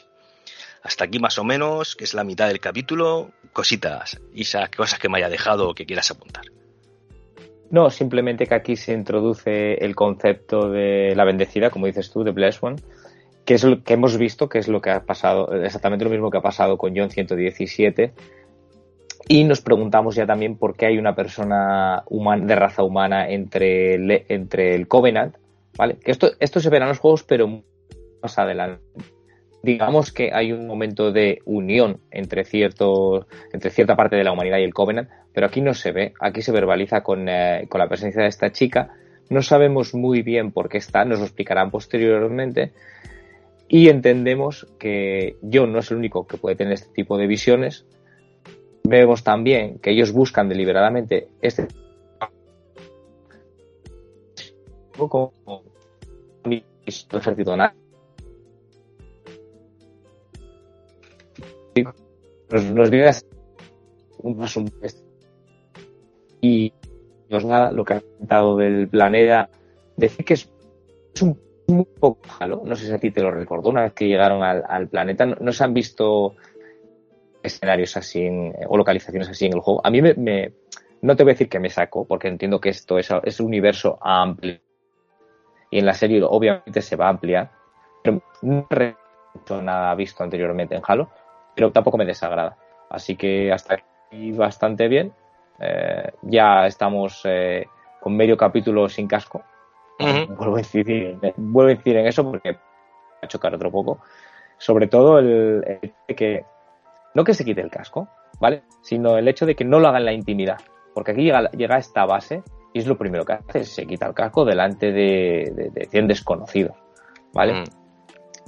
Y, y nada, eh, la serie sigue bien, no tiene tanto ritmo como el capítulo anterior, pero nos van contando un poco más en profundidad eh, de que no solo de lo que trata, sino de lo que tratará la serie y uh, viendo personajes que no habíamos visto o que no se desarrollaron en el juego con el que lo están haciendo en la serie. Hmm. Vale, pues bueno, continuamos con este segundo capítulo después de estar, eh, bueno, mientras John y esta rebelde están con Soren y con su familia y le están contando pues todo lo que hemos hablado de lo del artefacto que habían encontrado, que se activaba cuando lo tocaban y demás. Paralelamente, pues vemos que la UNSC ya están buscándolos, de hecho mandan a una, a una fragata bueno, sí, a una fragata a buscarlos y en esta fragata van los tres eh, eh, miembros del equipo plata buscando al jefe maestro. De hecho, el jefe maestro cuando habla con Soren, lo primero que le pregunta a Soren es eh, cuánto tiempo tenemos y el jefe maestro dice que sobre un día más o menos de ventaja. En fin, el jefe maestro, le, como digo, le comenta el tema este del artefacto Forerunner y mm, Soren les dice que bueno, que tiene una colonia como de adivinadores, ¿vale? Digamos así, gente con eh, ciertos dotes de... No sabría cómo decirlo, ¿cómo, cómo lo dirías tú? Eh, es que no sé el, nombre exactamente que dicen en la serie, pues son como eh, gente con poderes parapsicológicos, o sea, algo así, no sé.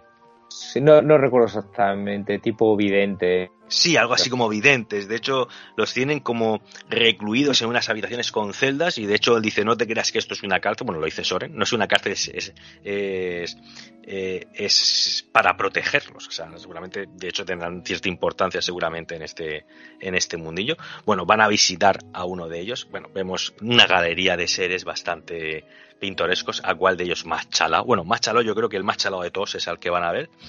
Que...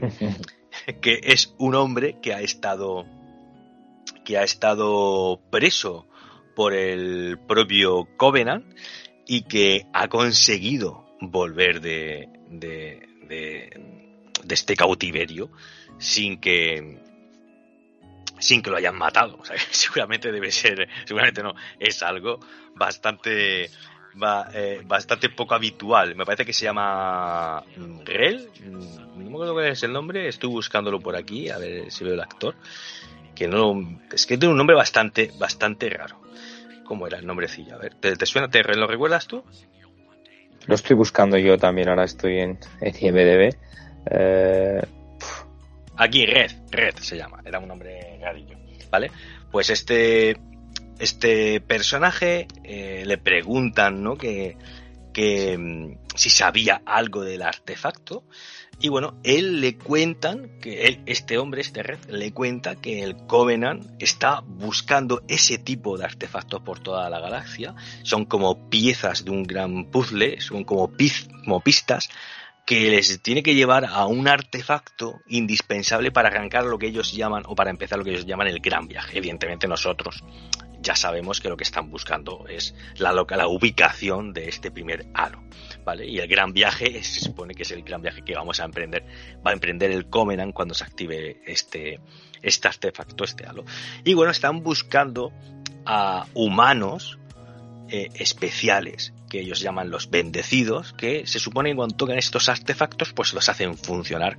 Aún ellos no saben por qué, nosotros tampoco, pues nosotros, evidentemente a la gente de la serie, nosotros ya sabemos que los hacemos funcionar porque los humanos somos descendientes de los Forerunner, con lo cual, pues algunos de nosotros, pues eh, pueden hacer funcionar este aparato. De hecho, el, este propio Red dice que no se sabe por qué, pero una, una combinación de ADN, lo que sea, hace que algunos de nosotros seamos capaces de, activarlos y de hecho el Covenant a los humanos que pueden hacerlo lo llaman los bendecidos.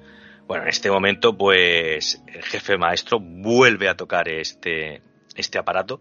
Vemos un montón de inscripciones con iluminación y hay una especie de holografía en la que se ve el símbolo del halo y tras esta visita pues el jefe maestro decide que lo mejor que, pueden hacer visto que esto podría ser un arma y que no entienden por qué eh, el Covenant también quiere este tipo de artefactos, pues decide que lo mejor que se puede hacer es dejar a, esta joven, a esta Kiwan Ha, dejarla con Soren, que es el, según él, el lugar más seguro de la galaxia, dejarla ahí y volver a, a, la, a la UNSC para hablar con la doctora Hasley, contarle las vivencias que está teniendo ahora, los recuerdos que está despertando, los sentimientos que está teniendo desde que ha entrado en contacto con este, con este aparato y contarle pues todo lo que, lo que ha conseguido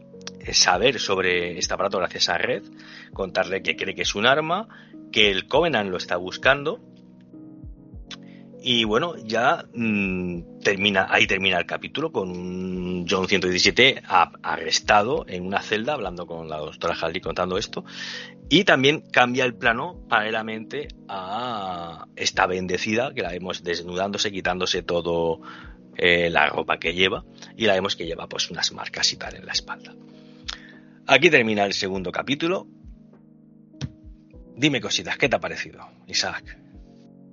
Bueno, pues eh, me ha parecido este final. Bueno, siempre hemos visto también en los juegos que, John Spartan eh, veía a, la doctora Halsey como una especie de, no sé decir, figura materna. Quizás mm. aquí, ella incluso llega a no a verbalizarlo directamente, pero a sugerirlo, porque él vuelve a ella. él confía en ella y él ha visto o ha interpretado por las palabras que le dice Seth que, que tiene que acabar con esta amenaza pero también le dice otra cosa que es muy curiosa, que dice, tienes que acabar con esa amenaza y tienes que acabar contigo mismo. Creo que, creo que era algo así. Hmm. ¿Tú, eh, ¿Tú que la has visto en, en, latino subtitulada? Porque yo la versión que tenía era totalmente en inglés. En inglés, en inglés también. Entonces, teniendo en cuenta también mi inglés como es, inglés subtitulado también. Hmm. Inglés subtitulado, vale. Hmm. Eh, me llamó mucho la atención porque sugería eso, que, que debería acabar con el, con el mismo.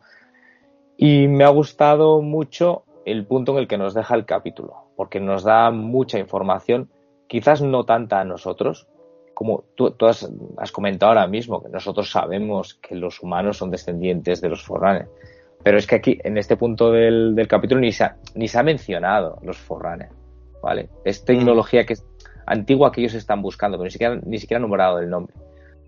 Y me despierta muchísima curiosidad este, este personaje que comentábamos de la bendecida, porque no, no, lo, no lo veo venir, no sé cómo está escrito, eh, no sé qué papel va a tener. Y también me ha gustado que hemos dejado en la colonia a esta chica, a, Irinja, que hace de Kwanja, porque de momento no, aún no la veo como el, como el sidekick que la serie requiere. Eh, digamos que es un recurso argumental que creo que se han sacado bajo la manga eh, para, para, lo que decíamos antes, introducir un poco lo que es el, lore y la historia de, los juegos aquí en la serie. Sé que va a tener más protagonismo, es evidente, pero de momento me gustaría ver un poco más, ver un poco más de, lo que nosotros ya conocíamos de, antemano de Halo y ver ese papel que, desarrolla John dentro de la UNSC. No sé si ahora vendrá un juicio, eh, vendrá una valoración de qué hacer. Eh, no tiene pinta de que vayan a creer lo que él dice. Y veremos a ver aquí hasta dónde llega el poder de Halsey que se intuye que va a ser que va a ser bastante importante porque ya, porque ya hemos visto cómo ella eh, eh, mueve los hilos a su manera cómo se sale con la suya.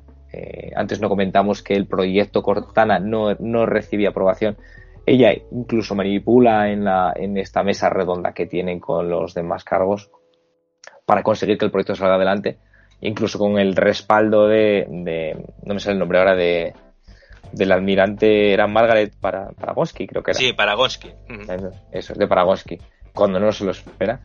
Y, veremos por dónde va la serie. De, momento, hecho, es que la deja totalmente vendida, porque en esa, en esa reunión, como hemos comentado, están hablando de que, claro, eh, si un arma que tienes de repente deja de aceptar las órdenes, se vuelve un arma totalmente descontrolada. Y de hecho ella aprovecha esa puya que le tiran al proyecto Spartan para decir, oye, no, perdonad, pero es que aquí tengo el proyecto Cortana, que es una inteligencia artificial que se va a servir de cortafuegos y va a evitar que estos fallos en la programación que hemos hecho a los Spartan vuelva a suceder. Y de hecho le dice que la propia Parangoski está al tanto de la investigación y claro, la, otra se queda en la, en la esa decir, tengo que, tengo que decir que sí, que estoy al tanto de esto, de este proyecto, que un, el capítulo anterior ya le dije que no lo hiciera. Eso es. Vemos como, es que es una manipuladora, es algo que sabemos de los juegos, y aquí ha, quedado patente ya incluso en el primer capítulo. Mm. ¿Vale? de hecho, eh, me gusta, mucho, me gusta mucho, como tú dices, lo de la figura materna en la doctora Harsley, porque no es algo que, pase con John, es algo que si te das cuenta, en, Guardian no pasa, pero en Reach todos los personajes, bueno, personajes, todos los Spartan que salen en Reach, cuando hablaban, hablan en determinadas ocasiones con, en determinadas ocasiones con Harsley, hablan, bajan el tono, hablan como si hablaran con una madre. De hecho, bueno, es, algo es algo fácil de ver, ¿no? Porque es la única, como líder del proyecto en el que ellos han estado desde pequeños, porque ellos no tienen recuerdos, hmm. es, esa, figura que siempre han tenido, es esa humana, ¿no? Que siempre han tenido con ellos. Y por mucho que, no te voy a decir que les maltrata, porque no les maltratan, vamos. Ellos simplemente están siendo manipulados, están siendo convertidos en armas, pero es, es, es a lo que se aferran, es, esa imagen de... Decimos materna, ¿no? Madre quizás es demasiado, pero esa figura familiar que ellos tienen. Sí. Mm. Sí, como dices, e, es, es, un capítulo que no tiene tanta acción como el primero, de hecho tiene cero acción. Es un capítulo de desarrollo de personajes eh, está puesto aquí para empezar a encauzar la trama. Yo ya veo que esto no van a ser tiros, tiros y tiros. Sería algo insostenible también en la serie. Pero vamos, yo me está gustando mucho por dónde va. Como tú, me gusta mucho esta, esta figura de la bendecida este, eh, este personaje, ¿no? Esta humana que, que, parece que está allí adoptada por el Covenant. De hecho, ella misma dice algo así como cuando está convenciéndolos para que la envíen a recuperar el artefacto. Le, dicen, no fiáis de mí. Bueno, el, los profetas se niegan ¿no? a que un activo tan valioso como la bendecida vaya a recuperar eh, ese artefacto. Y ella le dice algo así como, mm, piedad, tú me, me aceptaste, me iluminaste y me enseñaste los secretos del gran viaje. Es como un John 117, muy entre comillas, pero en la otra fila. ¿De acuerdo? En el bando enemigo, ¿no? Es como si hubieran cogido a una niña humana y la hubieran modelado y la hubieran programado, pero en este caso en vez de ser la doctora Hasley con niños para hacer los Spartan, aquí hubiera sido el Covenant con, con ella para hacer no sabemos el qué. Bueno, yo te digo, yo te digo el que te he dicho antes que no sé por dónde va, por dónde va a venir el personaje, pero ya me aventuro a decir que esto es Kyle 2.0. ya verás. Y, y bueno, eh, algo también que se agradece. No tener toda la información de antemano. Eh, veo aquí en este personaje sí que un punto interesante al que aferrarse si ya conoces el lore, si quieres llevar sorpresas, porque de momento lo, nuestro Hypic ya te he dicho que es un recurso totalmente argumental. Así mm. que, para, o sea, para introducir, vamos, a, eh, a, los nuevos, eh, vamos, a, a, la gente que se, que se acerque a esta historia. Pero aquí sí que veo un elemento de novedad y, y, con ganas, con ganas de saber, de saber cómo, qué pasa, vamos. Bueno, vamos a llegar al momento crítico del programa.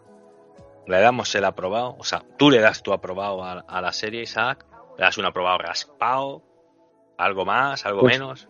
¿Qué te ha Mira, eh, cuando antes hablábamos tú y yo fuera de, fuera de micros, que te, me dice, ¿te ha gustado? Y yo digo, pues eh, según la estoy viendo, hay cosas que me gustan, hay cosas que no, tal pero me ha dejado buen pozo.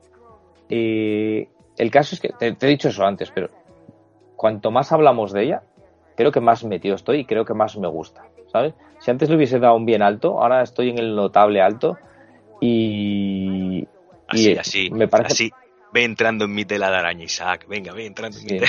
No, me, me, me, estoy creciendo. La verdad que tengo ganas de saber, de saber qué pasa en un universo que ya conocía bastante bien de antemano. Así que eso es un punto muy positivo y nada, decir a la audiencia que chicos preparados, que va a quitarse el casco. O sea, ya está. Con eso, aquí que puedes llevar, la focalizáis en y ya está. Aquí la noticia. y, ya os va a gustar más. Aquí el evento va a ser cuando se ponga el casco. O sea, va a estar más tiempo sin casco y cuando se ponga, ¡ah, Sí, yo estoy, mm, yo tengo que decir que yo estoy totalmente dentro de la serie a mí los primeros 15 minutos del primer capítulo me metieron de lleno. Como he dicho, me sacó un poquito el verlo sin casco, pero ya a los 10 minutos estaba otra vez all in dentro de la serie. Me ha gustado, me gustó mucho el planteamiento del primer capítulo, me gustó mucho cómo fue introduciendo varias tramas, me ha gustado mucho este segundo capítulo, me ha gustado cómo van presentando los personajes, cómo van poniendo situaciones encima de la mesa, cómo van describiendo un mundo que aunque ya conoces, porque te gusta el juego, porque te has leído los, las novelas, porque las novelas gráficas, porque, coño, investigas en ese lore porque te gusta, pero ves que aún hay más, aún han rascado en el fondo del barril y han sacado más cosas, ¿vale? Aún estás viendo cómo los tenejemanejes de la doctora Hasley, cómo funciona el consejo de la UNSC, cómo se tienen que rascar las espaldas unos a otros, cómo es la hermandad entre los espartanos, o sea, cositas que ya sabías como tú dices, pero bueno, que descubres que aún se le puede dar una vuelta más. Y como coño, también han dicho que esto está basado en el universo Halo, pero que habrán cosas que no van a ser de Halo. De hecho, ya tenemos a la bendecida por ahí dando vueltas. Coño, me ha gustado mucho, te digo. Y este segundo capítulo a mí me ha gustado un montón y me ha gustado muchísimo cómo dejan al personaje ahí en la celda, hablando con, con la única persona que para él tiene importancia en el mundo, que es, como digo, hemos dicho, la, esa figura familiar que es la doctora Harsley. Con muchas ganas de ver el tercero. Y bueno, espero contar contigo cuando vea el tercero y el cuarto, pues para volver a venir a la pistachería para hablar con, con, con los oyentes de, este, de esta serie. Tú aquí me tienes cuando quieras, Oscar. Ah, Así que. Así me gusta. Sí. sí, sí. Oye, decir que, decir que la serie sí que es verdad que está tratada con muchísimo mimo. yo creo que aquí todo, toda la gente que se ha dedicado a la producción de esta serie conoce bien el juego y que no lo conociese le han dado, buen, le han dado buenos deberes porque está todo muy, muy, muy bien trabajado. No hemos hablado de la banda sonora. La banda sonora es increíble. Mm. Eh, no, la, no la he buscado en Spotify, pero digamos que la adaptación que hace de, no solo del tema principal, sino de otros, si te has fijado del juego, mm. está muy, muy trabajada. Está bastante adaptada a lo que es, a lo que es banda sonora, no voy a decir de serie, sino de, película de acción. Pero muy, muy bien. Y, nada, Oscar, el último punto que quería dar, eh, me estoy quedando sin voz, tío. Y yo sé que has llevado todo el peso del programa, pero me estoy quedando ya sin voz y muy contento. Mientras que nos den cosas así, ya te digo que solo por los 15 primeros minutos del primer capítulo, sobre todo esa batalla que yo no había visto nada igual eh, cuando hablamos de una adaptación de videojuego, pero digo nada, sé que está bien esta serie de Arcane, que, que, al final viene a ser algo distinto un poco de, de lo de LOL, pero algo tan, tan, tan fiel y con tanto mimo, sobre todo en esos momentos, no lo había visto nunca, así que Ojalá que siga por esos derroteros y, que nos guste, y que nos guste. Porque ya te digo que las pequeñas dudas que he tenido, según voy madurando, cada vez me gustan más. Así que encantado.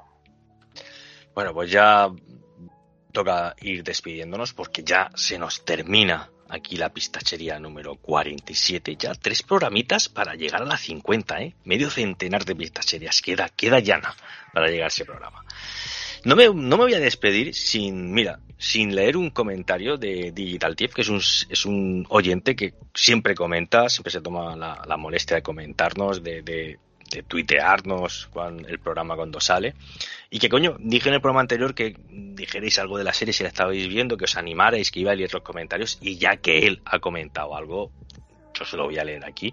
Y bueno, nos dice que le gusta mucho el ritmo, los personajes y sobre todo el jefe maestro humanizado algún detalle de producción contrasta con lo cutrillo, con otros más espectaculares, pero bueno, veremos cómo avanza, pero por ahora está enganchado. Yo mis DSs digital porque yo estoy como tú, estoy muy enganchado. Es verdad que hay cosas que se ven un poco cutres, pero hay otras que, se nota, como hemos dicho, que hay que el dinero aquí, vamos, corre, vamos, a camiones aquí por los estudios Pinewood. Y bueno, ahora sí que sí, ahora sí que sí. Deciros, como siempre, que eh, tenéis arriba en el reproductor ese corazoncito, ¿vale? Para darnos ese like, ese me gusta, ese como se llame aquí en Ivo, pero que sirve pues para darnos más visibilidad dentro del mundillo de este océano de podcast, pues mira, nos dais un like y somos más visibles y la pistachería la oye más gente, pues oye, mejor que mejor y a mí eso para el ego me viene estupendamente que me lo ha recetado el médico. También, bueno, abajo los comentarios, no sé, ¿os ha gustado el programa? ¿Os ha gustado esto de que traigamos la serie de Halo? ¿Queréis que sigamos trayéndola, que sigamos hablando de ella? ¿No queréis que lo hagamos? ¿Os gustan más las noticias? No sé, decidme, decidme cositas, que sabéis que intento, bueno, os leo a todos e intento responderos a todos en la medida que me es posible. Y por supuesto, por favor, ya que le dais al botón del me gusta y me comentáis, pues no cuesta nada compartir esto en redes sociales y bueno, ya, ya, sabéis lo que yo digo, distribuir el amor y la palabra del Tito Phil por pues, vuestras redes, por vuestros timeline, ¿vale? Que más gente afín al universo Xbox pues nos escuche, se venga para acá y pase el ratillo con nosotros. Ahora sí que sí, ya dicho todo esto, Solamente me queda daros las gracias por aguantar el programa de hoy, que hoy sí que sí, nos hemos pasado muchísimo, porque he hablado con Isaac y le he dicho, oye, media hora, 40 minutos, nos liquidamos esto y a dormir. Y llevamos ya grabando una, más de una hora y media, así que esta semana la pistachería se ha triplicado su duración, así que muchas gracias por llegar hasta aquí, de verdad no sabéis lo que me alegra poder hacer este tipo de programas y pensar que, coño, a vosotros os alegra también escucharlos y lo paséis bien escuchándolo. Ya, después de dicho todo esto, solamente quedará decir eso de soy Oscar García y esto ha sido La Pistachería.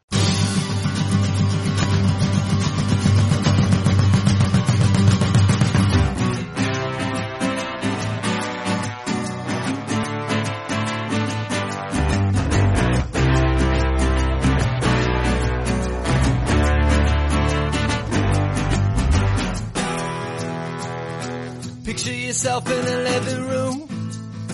Your pipe and slippers set out for you. I know you think that it ain't too far.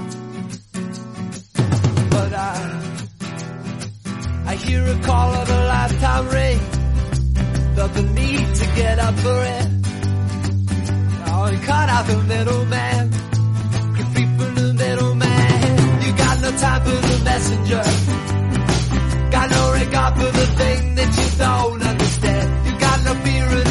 Underdog. That's why you will not survive.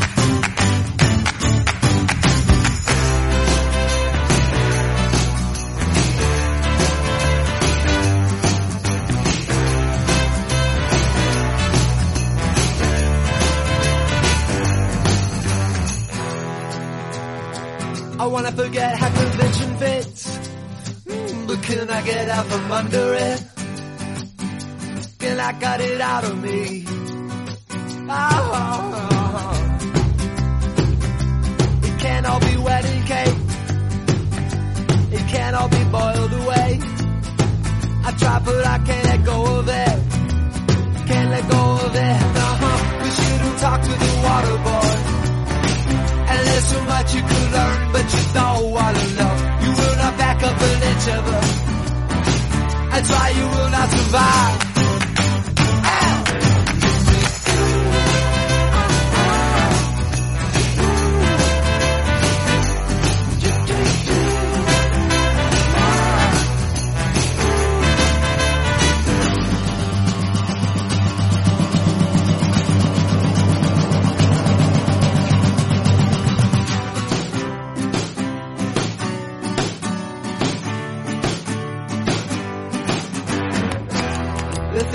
Tell you now, it may not go over well. Oh, and it may not be thought a while.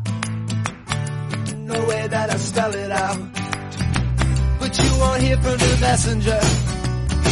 Though I Don't know about something that you don't understand. You got no fear of the underdog.